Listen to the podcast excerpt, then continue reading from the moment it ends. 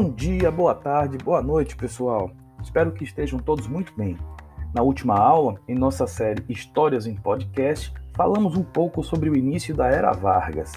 Foi lá que vimos como Vargas chegou ao poder a partir de um golpe contra a velha República Oligárquica. Verificamos também como fatores internos, como o tenentismo, e fatores externos, como a Grande Depressão de 1929, contribuíram para o desgaste daquele sistema que acabou propiciando então o cenário ideal no qual Vargas surgiria como um representante da nação. Verificamos, enfim, como Vargas promoveu a ruptura da ordem constitucional então vigente naquela república oligárquica, o início do seu governo provisório a Revolução Constitucionalista de 1932 em São Paulo, chegando finalmente a 1934, momento em que Getúlio promulgou a Constituição Brasileira de 1934. Hoje falaremos um pouco sobre esse segundo momento da Era Vargas, também conhecido por governo constitucional. Assim, sem mais demora, vamos para o episódio de hoje.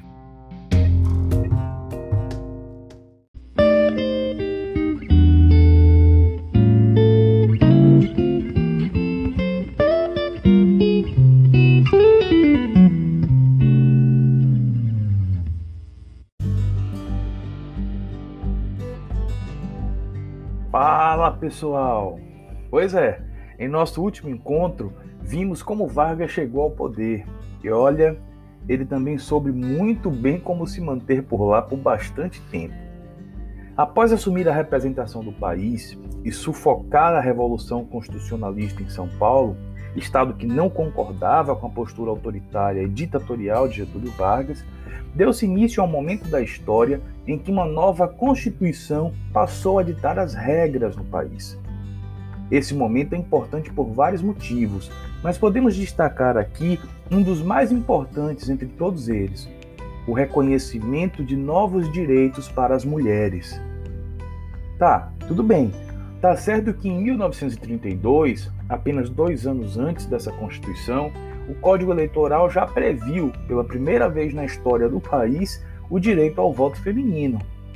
Mas foi com a Constituição de 1934, dois anos depois, que uma série de direitos, pela primeira vez, contemplavam as mulheres.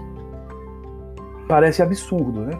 Pensar que as mulheres não votavam, que não tinham direitos, como se fossem diferentes dos homens ou não possuíssem a mesma importância no mundo que todos nós compartilhamos.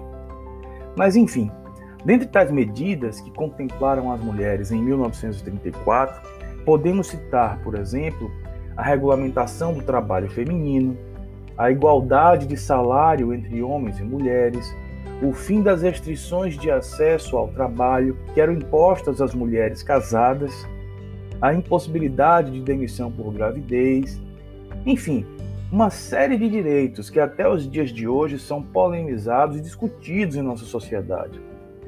Fato é que a Constituição de 1934 foi uma das primeiras a tratar desses temas e abrir espaço para a participação feminina na vida em sociedade, buscando corrigir injustiças que ainda hoje representam pautas constantes na luta das mulheres.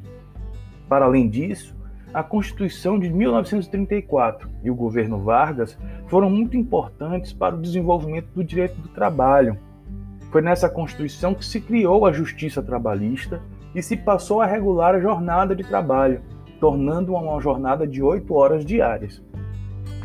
Por esses e outros motivos, Vargas ficou conhecido como o pai dos pobres, pois suas políticas apontavam numa direção que parecia favorável ao surgimento de novos direitos sociais. Mas acontece que Getúlio Vargas não atuava de forma democrática. Constantemente ele estipulava medidas autoritárias que iam de encontro aos seus próprios interesses. Isso fica muito evidente quando analisamos as perseguições que seu governo promoveu a todos aqueles que eram contrários às suas ideias.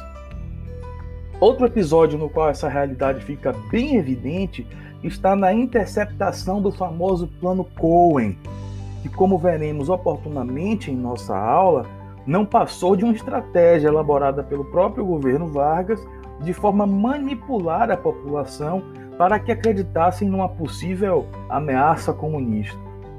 A partir daí, Vargas pôde promover a perseguição de adversários políticos e conduzir o país a um novo golpe de Estado, promulgando uma outra Constituição Federal, repleta de influências fascistas. Esse período ficaria conhecido em nossa história como Estado Novo e vigorou de 1937 a 1945. Mas isso já é assunto para uma outra história. Espero que tenham gostado do assunto de hoje e convido todos vocês para a nossa próxima aula. Até lá!